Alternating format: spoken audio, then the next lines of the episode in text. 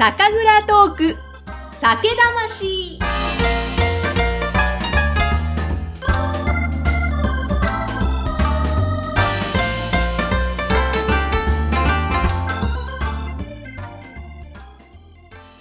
今回の配信はクラウドファンディングでご支援をいただいたいたこえみさんの提供でお送りしていきます。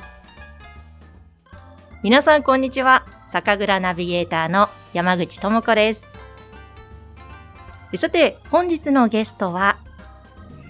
結び株式会社代表取締役の深澤亮さんですよろしくお願いしますよろしくお願いしますで深澤さんですね、ブランディングの会社をされながらまたお酒作りもされているということで、今日はあの2017年に山梨の復活された本美酒というお酒の復活のプロジェクトにも関わって今も販売されているということで、お話を伺っていきます。よろしくお願いします。よろしくお願いします。でまずですね、本美酒というお酒ですね。え、こちら2017年に、え、復活したということなんですが、非常に気になるのが、その復活というキーワードですね。どういういきさつがあって、そこにたどり着いたんですか？そうですね。あの、もともと私が2015年にこの会社を立ち上げようということで、4月に立ち上げましたと。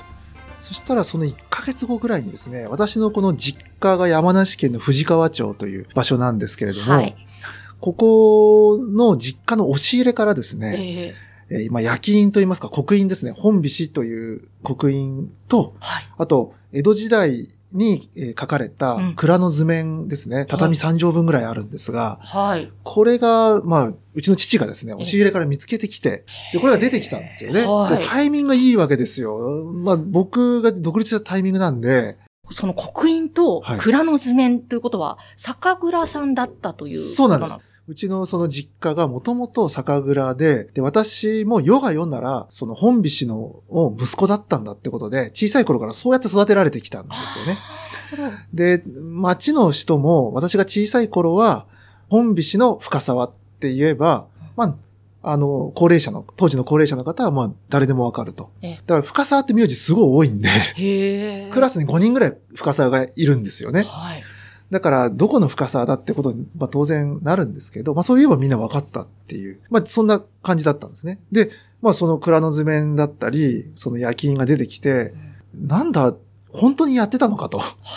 まあ改めてそれを感じて、で、自由にこう何でもやれるような状況でしたから、これはなんかやれってことなんだな、と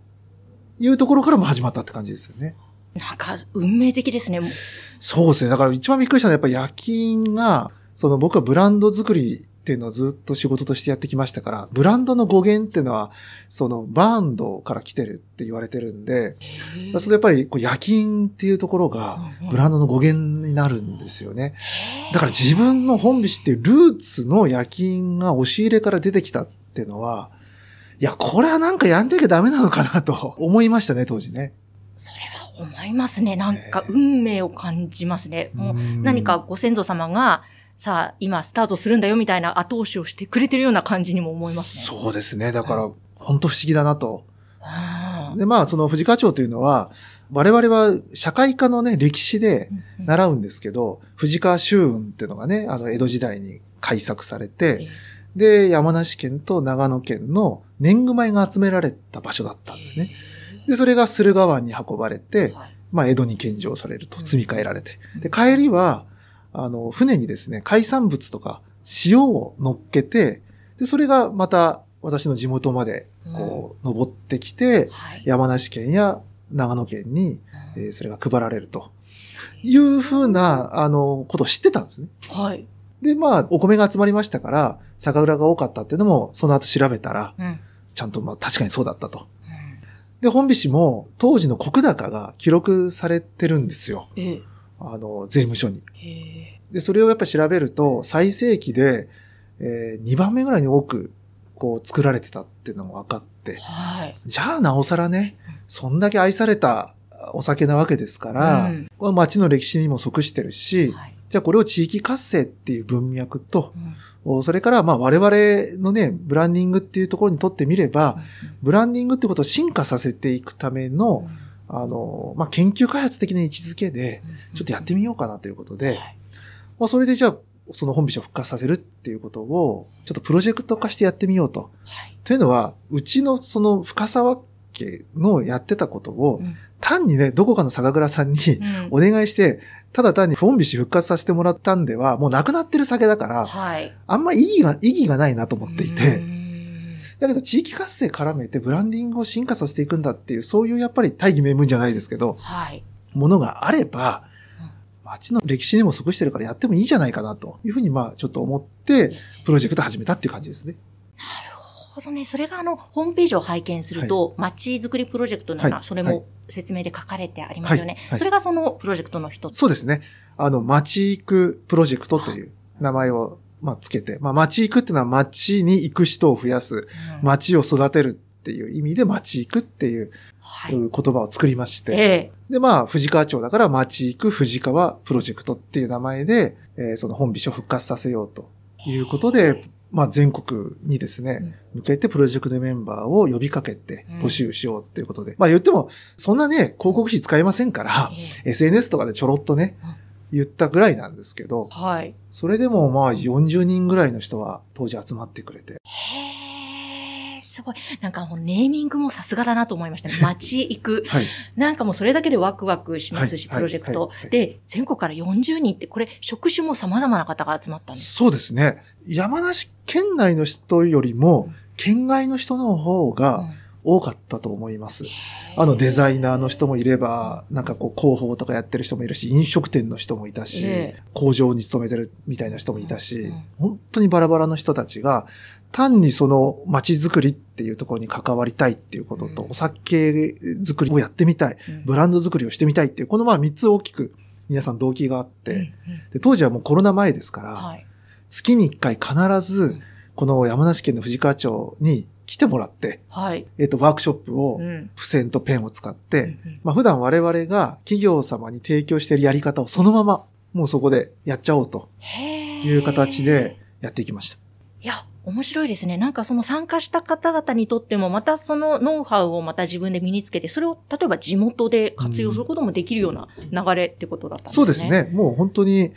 あの、企業でやってるその通りうん、でしたし、逆に言うと、理想的な流れでうん、企業さんの中ではできない場合もあるんですね。というのは、いろいろ前提条件が、あの、うんもう決まっているものだったりとかするとええ、こう理想通り進められないことも結構あるんですよ。はい。なので、まあ、あの、プロジェクトのオーナーは我々ですから、うんもうとにかく理想的な形で進めていって、うんブランドができた時に、果たしてブランドっていうのは長続きするんだろうかっていう、そういうまあ一つテーマを持ってですね、えええー理想通りにやっていきましたね。それは具体的にその40名の方が集まって話をしていって、皆さんそれぞれどういう役割でまたどういうことを進めていかれたんですか？はい。まずチームで分けてですうね、んえーまあ1チーム十何人ぐらいのチームにして3チームぐらいに分けて、はい。まあそれをくじ引きでやったんですね。で、地元というかまあ山梨県内の人と県外の人って大体分けて、あの、半々ずつぐらいになるような形でえーやっていって、チームごとにはい。討議をしてもらいながら、じゃあ今日はこの藤川町の強みについて話をして、次回までにまとめて、えーじゃあ次回プレゼンしていただきますみたいな形で、あの、皆さんに考えてきてもらうといった形でこう進めていきました。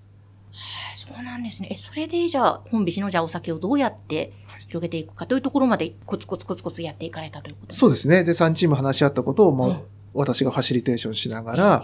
最後まとめていくんですけど、あ当時よく聞かれたのが、深沢さんどうしたいんですか？ってよく言われたんですね。まあ、と当然私の実家の話だから、はい。皆さん気になるんですけどうん、このプロジェクトに関しては、もうそれやっちゃうと、もう私の意向になっちゃうし、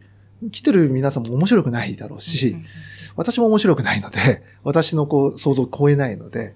もう、あの、何も、本当に何も決めてなかったです。へえその想像を超えることを期待してた。ということは、まあ、ご自分の意向は置いといて、置いといて。で、皆さんの意見を尊重しながら進んでいく中で期待を超えることとか、わこういう化学反応が起きたんだみたいなことってありましたか？それはね、面白いなっていうところがいっぱいあったんですけど、例えば、ターゲットを決めるっていう時もですね、誰に一番愛されたいかっていうのを、まあターゲットっていうふうに一応位置づけて、我々やっていくんですけれども、もうそれもペルソナレベルまでね、もう一人の人物像を作っていくわけなんですが、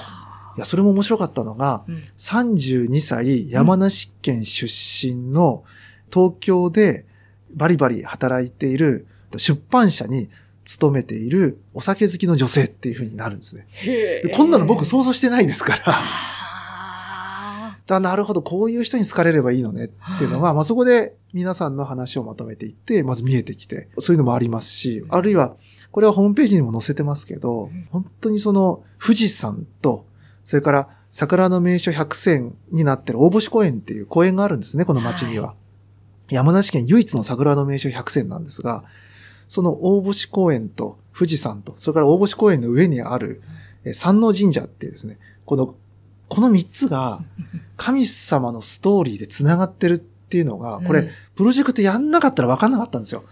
いやー、なるほど。深澤さん、その神様、つながっていたというお話、以前も少し伺って、私も鳥肌ものだったんですけども、そこまたじっくり伺いたいので、次回またそこを詳しくお話しいただいてもよろしいですか？はい、わかりました。はい。話を伺ってると、本当にこう、ワクワクしますねあ。ありがとうございまなんす。か新しいプロジェクトがどんどん形になっていく過程ですもんね。そうですね。やっぱ深澤さんご自身もその期間ってすごく楽しいお気持ちでずっといらっしゃったんですか？そうですね。あの、やっぱり毎月来るのが楽しみでしたね。